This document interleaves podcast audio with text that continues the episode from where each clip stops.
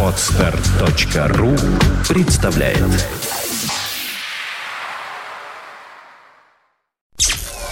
Подфм.ру представляет Виват. История. Добрый день, вы слушаете радио Фонтан КФМ. В эфире программа «Виват История» в студии историк Сергей Виватенко, постоянный ведущий этой программы. Здравствуйте, Сергей. А, добрый день, Саша. Добрый день, дорогие радиослушатели. День 7 ноября – красный день календаря. Мы вспоминаем уроки истории, и тут же возникают образы бегущих по улицам Петрограда матросов, залп Авроры, взятие Зимнего дворца, Ленин, провозглашающий, что революция свершилась. А что на самом деле происходило в этот знаменательный исторический день 7 ноября или 25 октября по старому стилю? Мы видим город Петроград в 17 году. Бежит матрос, бежит солдат, стреляя на ходу. Рабочий тащит пулемет, сейчас уступит в бой. Да, это из буквы букваря я тоже помню с детства, да. Э, действительно, 7 октября, Великая Октябрьская революция. Но то, что это событие мирового уровня, это, конечно, понятно что произошло. Люди, пришедшие к власти, пытались изменить человека, пытались изменить сущность э, как бы всего, что у нас происходило, да. А вот получилось у них? Я думаю, что, конечно, не получилось, да. Но вообще, что было в эти дни? Э, Октябрьская революция, ну вот если почитать газеты, вот тогда это было 26 октября, ну 25 октября революция, да, вот если почитать газеты 26 октября петербургские, петроградские, да, о чем писали? О чем угодно писали о премьере Дона Карлоса в Мариинском театре спел Шаляпин его. Это достаточно редкая была в то время Дон Карлос, э, скажем так, опера, которую исполнял Шаляпин. Да? Вышла презентация книги э, «Бедные бельгийцы». Ну, Первая мировая война, и Бельгия была оккупирована немцами. Да? Там реклама каких-то чудодейственных э, способов для похудения. Чего только нет. Только про революцию ничего не написано. В принципе, для простого человека революция была скажем так, незаметно в нашем городе. Ну да, стреляли. На последнее время стреляли после того, как Александр Федорович Керенский отпустил всех уголовников, да, по амнистии. Вот эти цыплята Керенского, да, устроили здесь такой мордобой и такое, такое количество преступлений, да, ну, как вот в холодное лето 53 -го года, понимаете, то же самое, да, поэтому стрельбой никто как бы не удивился в нашем городе. Действительно, в принципе, те дни оказались не очень заметными, но большое влияние получили на все развитие нашей страны. Итак, революция, Октябрьская революция или Октябрьский переворот, кто как его называет, это событие, которое происходило с 24 по 26 октября. То есть и оно подразумевает собой не только штурм Зимнего дворца. Итак, э, первое, наверное, что надо сказать, для нас штамп, что эта революция была большевистской. А, думаю, что не совсем точно. Это была революция Петроградского совета.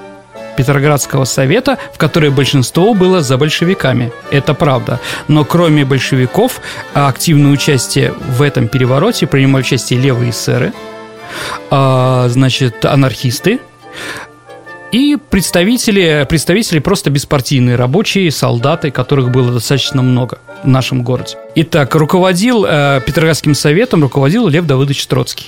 Поэтому, наверное, все-таки мы говорим, что революцию, Октябрьскую революцию совершил именно Лев Давыдович Троцкий или Лебо Бронштейн, как он звучал по, по своей настоящей фамилии. Ленин был теоретиком этой революции.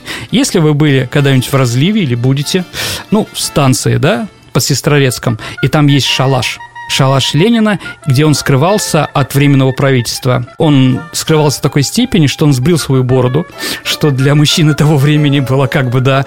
И у него была парик такой, да, и он под ксивой рабочего Иванова Сестрорецкого завода там как бы работал, да, типа финским, э, финским косцом. Ну, так или иначе, так или иначе, вам там покажут э, два пенька – Саша. Один побольше пенек, другой поменьше пенек. Это, как говорит, это был летний кабинет Владимира Ильича. Так или иначе, он-то написал две очень интересные работы, которые сейчас как бы у нас неизвестны, но все-таки это э, «Марксизм и восстание», и вторая, очень характерная, «Большевики должны взять власть». Э, в этих произведениях Ленин пишет, Ленин в этом, он был, скажем так, умел понимать и анализировать ситуацию, так он, не имея всей, всех фактов, да, находясь в шалаше, он понял одно, что власть, власти в России сильной нет, что ее можно подобрать, что сейчас как раз тот шанс, когда большевики во главе с Лениным могут сделать эту самую революцию. Если вы, дорогие друзья, захотите в будущем сделать революцию, я, конечно, в, в кавычках, да, что предлагает Ленин, чтобы успешно ее сделать в нашем городе? А, захватить не весь город, а захватить главные стратегические здания нашего города. Почта, телефон, телеграф – мосты и вокзалы. Сейчас, может быть, телеграф не очень сильно нужно, да, но телефон и вокзалы и мосты достаточно серьезно, потому что мосты у нас разводятся, и поэтому, если развести мосты, то как бы э, некоторые районы города взять будет достаточно сложно, с другой стороны, потому что э, Нева у нас широкая и прочее, да. Вот, дальше сконцентрировать все свои силы, революцию делать не по всей стране, а сконцентрировать ее в одном месте – Петрограде. То есть все сторонники, которые были у большевиков, а у большевиков было не очень много сторонников, членов партии, да, скажем так, должны все находиться в одном месте компактно э, в Петрограде и решить все эти вопросы именно там. Ленин говорил, что провинция наша будет спать. Ну, в принципе, так и произошло. Действительно, у нас провинция малоактивная. Политикой у нас занимается только Санкт-Петербург или Петроград, ну сейчас Москва, конечно, да, вот в первую очередь, поэтому люди, которые живут где-то далеко-далеко, для них Петроград, для них Москва, туда попасть можно только на черте, извините, как Вакула, помните, да? Больше никак. Поэтому что там происходит, это далеко и не ясно. Так вот, Ленин все это разработал, да? А Троцкий все это воплотил в жизнь. Потому что Ленина искали, искали, чтобы, ну, большевистские историки коммунистические считают, что его должны были убить. Вполне возможно. Ну, судить сто процентов. Почему? Потому что его обвиняли в государственной измене. Являлся Ленин немецким шпионом или не являлся? А, как вы знаете, он э, февральскую революцию встретил в Швейцарии, а Швейцария граничит и тогда и сейчас с четырьмя с половиной государствами. Это Германия, Австрия, Италия, Франция, ну еще Лихтенштейн. Ну, про нее как бы не берем его, да. Франция и Италия были нашими союзниками в Первой мировой войне, поэтому они не выдали Владимиру Ильичу Ленину визы, да. Зачем посылать Ленина, да, и его сторонников в Петроград, чтобы уничтожать своего союзника? А вот немцы выдали. Поэтому им дали так называемый пломбированный вагон, в котором большевики, и не только большевики, например, еще эсер Мартов там ехал, но почему-то меньшевики об этом не любят забывать. Они пересекли э, Германию, значит, э, чтобы уехать в Данию, а потом в Швецию. А во время пересечения действительно поезд остановился, и Ленин и другие руководства нашей, э, нашей большевистской партии встречались э, с членами социал-демократической партии, членами Рейхстага немецкого. О чем они говорили? А, достаточно спорно. Да. Брал ли, э, являлся, да, по моему мнению, Ленин немецким шпионом? Я думаю, что нет. У него не было радистский кэт на чердаке, он не говорил, что 15 числа русские будут наступать. Да, нет, конечно, этого не было. Но брал ли он деньги? Думаю, что брал. То есть в какой-то момент для крайне левых большевиков и крайних правил германской, кайзеровской Германии была одна цель – вывести Россию из войны. Те и другие этого хотели. То есть Ленин единственная из силы ну, э, большевики, да, единственные силы политические, которые у нас в это время были, предлагали поражение собственного правительства, собственному народу, что являлось, конечно, предательством наших интересов и из войны империалистической сделать войну гражданскую. Вообще гражданская война – это самое страшное, что может быть в истории какого-то люби, э, любого народа. Так или иначе, когда начали, скажем так, э, активно прессовать Ленина и на него, извините, наезжать летом 17 года, он пытался устроить Третьеиюльское восстание знаете, э, как бы, да, большевики, у них была вооруженная демонстрация по Невскому проспекту, которым они хотели э, захватить власть под лозунгом «Вся власть Петроградскому совету» и прочее, да, но она была расстреляна. Почему расстреляна? Потому что союзники большевиков, анархисты, во время этого движения стали грабить гром... э, особняки, э, ну, скажем так, в богатых районах нашего города. И это позволило поднять юнкеров, и вот юнкера с пулеметом стояли на, э, на пассаже, и с этого угла стреляли вот как раз вот угол Садовый и угол Невского проспекта. Если вы будете на станции метро «Гостиный двор», где там четыре эскалатора въезжают прямо в магазин, да, повернитесь головой э, противоположную сторону, и на стене вы увидите витраж. Там расстрел третьеиюльской демонстрации.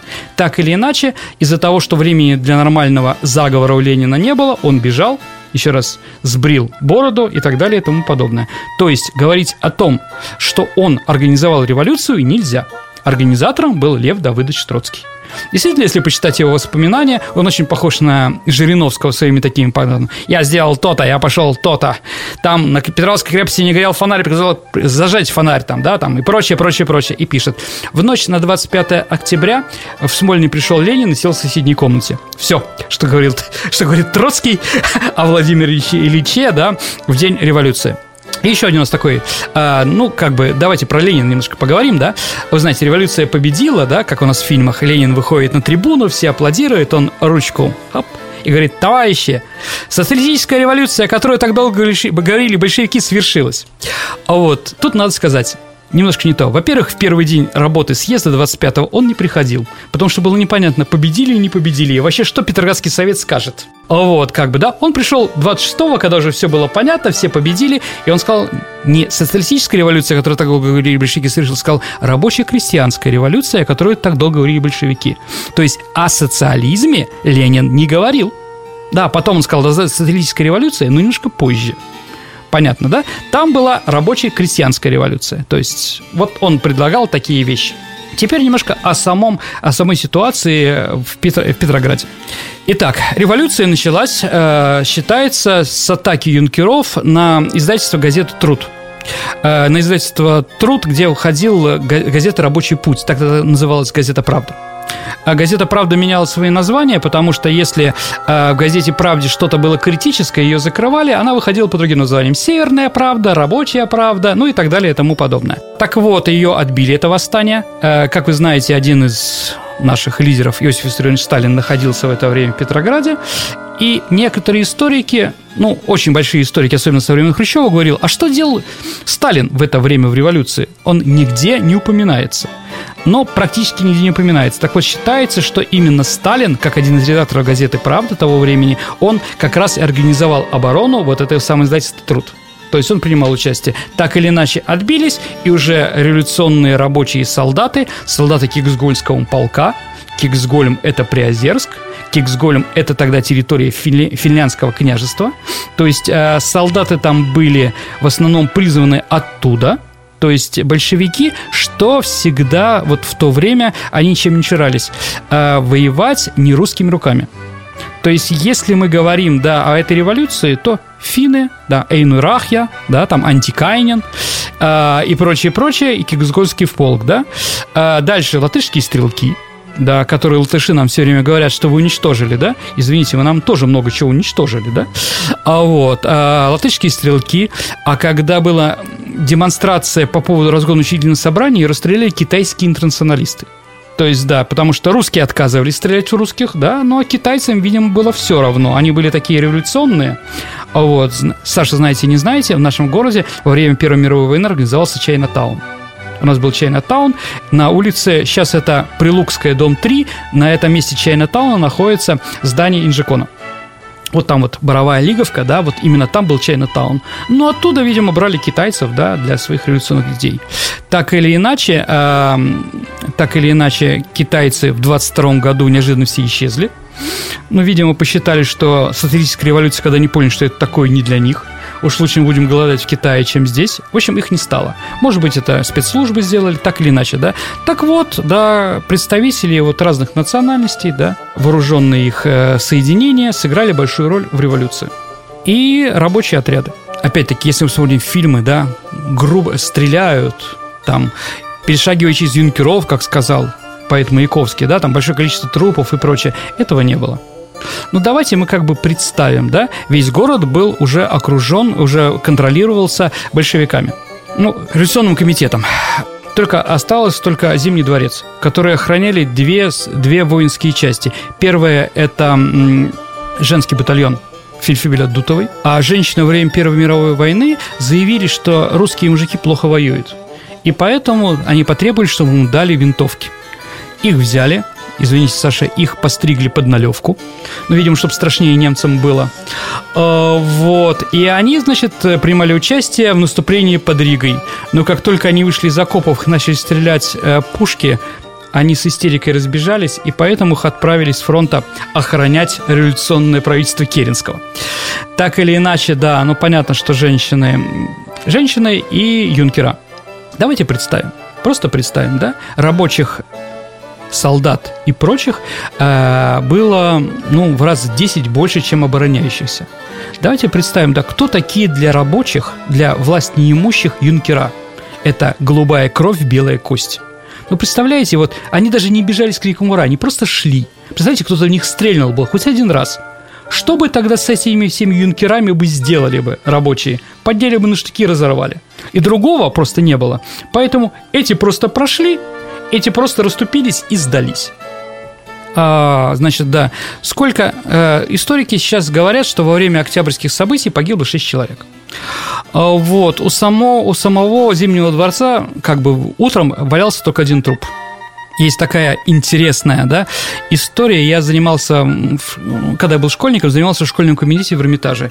И у нас был один профессор, и он, значит, как раз нам читал историю Эрмитажа, Зимнего дворца и прочих вещей. Он рассказал такую историю. Я не знаю, можно в это верить, нельзя. Но так или иначе, когда революционеры ворвались в Зимний дворец, ну, кроме того, что они ставили временное правительство, они там еще кое-что пограбили. Вот. И тут еще царские, э, царские подвалы с вином, да, и, значит, они начали скрывать эти дубовые бочки, чтобы лакать, да, вот, и говорят, что вскрыв одну бочку, на них э, человека, который вскрывал, да, ударил винные пары, они же там есть, да, у него закрыжилась голова, он упал в бочку и утонул. Вот. А похоронили мальчишаки и пальчиша на Марсовом поле около вашего вуза, Саш. Пройдут пионеры, салют. Да, вот как бы, да, жертва, жертва Октябрьской революции. Ну, знаете, что лучше вот так вот умереть в Бордо, да, чем знать, что, тебе, что будет со страной, да, после этого, да, в течение 75 лет. Так или иначе, действительно, революция была достаточно бескровной. Это потом маховик всего этого, да, кровавый маховик, он раскрутился, да, но говорить о том, что какие-то жуткие кровавые тут были вещи, шабаш, это не стоит. Аврора, стреляла ли Аврора по Зимнему дворцу?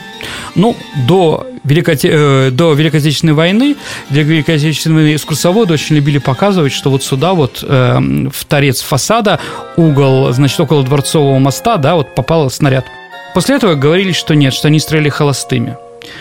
Ну, по версии комиссара Белышева, да, у нас есть улица Белышева в веселом поселке, да, они стреляли, я не знаю почему, почему матросы, да, они не могли попасть в Зимний дворец. И не, они, по-моему, 6 снарядов выпустили, попали только один раз. А все остальные улетали в, бога, в, дорогие, в богатые кварталы города, туда, к, э, к, к Литейному проспекту. Так или иначе, они стреляли напрямую и промахнулись. Поэтому, может быть, есть такая история, что они стреляли из, э, из холостых снарядов. Думаю, что это были не холостые снаряды. Чтобы делать холостой снаряд, его еще надо перезарядить под холостой, да? Поэтому достаточно проще. Так или иначе, действительно, э, матросы начали начали эту революцию, и те же самые матросы, солдаты и рабочие, они как бы ее закончили. Кстати, Саша, знаете, почему матросы были революционные, чем солдаты? Ну, посмотрите про Октябрьскую революцию, там всегда есть такой братишка, да, в бушлате, в, в тельняшке и прочее, да? Почему число солдат меньше? По той причине, что в начале 20 века э, флот – это техника достаточно серьезная, и туда безграмотного крестьянина забрать в армию невозможно. Кого забирали? Рабочих из горожан. Они более сметливые, они хоть понимают, что это в технике, да, но в то же время рабочие, они как бы знают, что такое и забастовка, что такое революция пятого года, что такое политическая борьба. Поэтому э, солдаты – это, наверное, крестьяне, одетые в шинели, а матросы – это рабочие, одетые в шинели. Поэтому среди них было больше революционеров. Действительно, на матросов можно было опереться. Но опять-таки, все познается, да, сколько там можно было опираться. В конце концов, Балтийский флот восстал в Кронштадте, да, в марте 21 года. Но это другая история, может, мы о ней поговорим в следующий раз. Так или иначе, действительно организовался новое правительство. Э, Ленин подписал два декрета. Декрет о мире, он его написал, и декрет о земле. А декрет о земле написал не Ленин, хотя он есть в полном собрании сочинений. Да? Ленин, понимаете, был руководителем РСДРП, рабо- российской э, социал-демократической рабочей партии. Поэтому у него было много разработок по рабочим. По крестьянам социалистическая партия была эсеры. Поэтому Ленин, который долго не думая, взял просто эсеровскую программу. То есть это эсеры разработали, и декрет о земле, конечно, имеет отношение к Ленину. Но то, что у нас есть мемориальная доска здесь, в квартире э, э, Красина, да, в ночь на 25 октября Владимир Ленин написал декрет о земле, ну, может быть, переписал. Не более того. Ну, есть что есть, да, как понимаете, да. Э, так вот, и третий декрет, который приняла советская власть, это декрет о первом правительстве, да. Это был Совет народных комиссаров эту идею придумал э, Троцкий, чтобы отличаться от названия министерства и прочее. Потому что лозунг «Недолой 10 министр капиталистов» это был достаточно звучный, да? Министры были пло- плохое слово, которое не нравилось народу, а народные комиссары, ну, непонятно кто. Итак, действительно, в первое правительство вошли одни большевики, но во второе время на правительство вошли уже и левые эсеры. То есть, опять-таки, говорить, да, потом, когда большевики уже осмелели и прочее, они как бы отказались. Но на втором Всероссийском съезде Советов, то есть революцию делали под открытие этого съезда. То есть революция, съезд открылся 25-го, а в ночь с 25 на 26 произошла революция. То есть, ну, да, пришла революция. И большевики как бы предложили Совету, берите власть, Проголосуйте, что она легитимна, а если нет, мы что-нибудь новое придумаем. Народный конвент какой-нибудь, другие названия, да? И совет проголосовал. А, так вот, на этом совете вначале было непонятно, что будет только одно правительство большевистское, монобольшевистское. Выступал, э, выступали Мартов, который сказал, что мы готовы войти эсеры, да, э, меньшевики, да, выступал некто Абрамович там от э, эсеров, да, и прочее, а от большевиков выступал Луначарский. Ну, Луначарский, знаете, да, теоретик культуры, да, и прочее, прочее. Так вот, он был самый мягчайший, самый сладчайший из всех большевиков, да, который до этого был меньшевиком. То есть он вошел к нашу э, большевистскую партию, в нашу все время, в большевистскую партию летом, когда с межрайонской группой вместе с Троцким. И вот он предлагал совместное социалистическое правительство. И как бы сначала Совет тоже склонялся, но потом пришли представители меньшевиков и СССР сказали, не будем не войдем в это. Вы бандиты, вы свергли нашу власть, вы арестовали там Шульгина там и прочих-прочих, да. А, вот, то есть сорвали социалистическое правительство не большевики. Хотя действовали большевики, конечно, да. Это надо как бы понимать. Бежал ли, э, бежал ли Троцкий в женском платье? Извините, Троцкий Керенский. Бежал ли Керенский в женском платье? Нет, не бежал. Это неправда. Он уехал в открытой машине, да, в своем френче. А вы знаете, что над ним издевались, он все время френч руку прятал, да, и его называли Бонапартиком. А, вот. А почему? Да потому что Керенский был до такой степени в феврале-марте популярным человеком, что каждый хотел пожать ему руку. И кончилось тем, что у него рука атрофировалась, она не могла уже сжать. И поэтому он ее прятал, да, все считали, что он холодный и прочее, да. Но вот революция, она на волне вытаскивает непонятно кого, а потом оттуда сверху как бы кинули. Кто такой э, Керенский после этого? Кстати, Керенский и Ленин. Очень интересная аналогия. А, тот и другой родились в городе Симбирске 22 апреля. А, правда, в разное время, ну, там, в 70-м и 81 году. Ленин, у Ленина папа был начальником ГОРОНО, если говорить современным словом, да, а отец Керенского был директором гимназии, который закончил Ленин.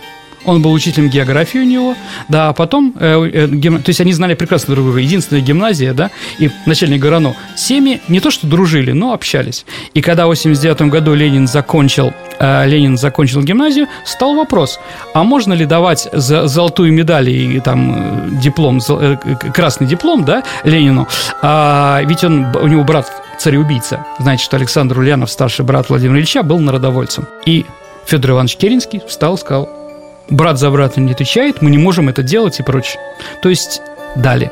Дали ему этот диплом, да. Ну, Ленин не расстрелял Керенского, да, он дал ему уйти за границу, да, то есть он был действительно добрым человеком. Я думаю, что все-таки что-то об этом вспомнили. То есть вот такие интересные вещи. Почему, да, из маленького Симбирска, да, из уездного города, два лидера, еще Протопопов был руководитель, э, руководитель э, кадетов, а потом министр внутренних дел последним Николая II, да, вот они были практически из, из одной песочницы. Вот. Какие-нибудь вопросы про Октябрьскую революцию? Получается, что горстка людей, в общем-то, так попыталась кое-что изменить в этом мире и взяла Зимний дворец, ну, а там уже как сложилось, так сложилось. Это все, что было дальше, как я понимаю, после э, свершившихся событий, уже имело гораздо большее значение, нежели сам вот этот день в ночь с 24 на 25 октября 2017 года. Да, абсолютно верно. И как бы то, что произойдет в каком направлении, тогда было сказать просто невозможно. Да, действительно, ситуация с 17 по 22 год, ситуация начала революции и гражданской войны много изменила. И поэтому не все большевики хотели так вот, как получилось, да, иногда их заставляли еще и бытие, которое вокруг них было. Белые, разные там, разные другие партии и прочее, прочее, толкали большевиков в одном направлении. Ну и потом мы получили то, что получили. Давайте тогда на этом закончим нашу передачу. По традиции вы зададите вопрос нашим слушателям, а мы разыгрываем хороший приз от Фонтанки. И ваши ответы можно оставлять на нашем сайте фонтанка.фм в специальной в специальной форме, в специальном окошечке. Итак, ваш вопрос. Итак, мы сегодня говорим про 17 год, поэтому вопрос будет про 1917 год, про той ситуации, которые были у нас. Скажите, пожалуйста, когда мы говорим про штурм Зимнего дворца, в каком, э, в каком зале Зимнего дворца было арестовано Временное правительство? На прошлой неделе в программе «Виват История» мы задавали вам следующий вопрос. Упоминание этого христианского православного имени происходит от имени первого египетского фараона. Правильный ответ звучит следующим образом – Мина, Кузьма Минин. Правильный ответ прислал первым Игорь, номер телефона которого начинается на цифры 921 315. Мы вас поздравляем, и вы получаете приз от Фонтанки. И ждем ответы на вопрос сегодняшней викторины. Оставляйте ваши ответы на нашем сайте фонтанка.фм. Виват. История. Скачать другие выпуски этой программы и оставить комментарии вы можете на podfm.ru. Скачать другие выпуски подкаста вы можете на podster.ru.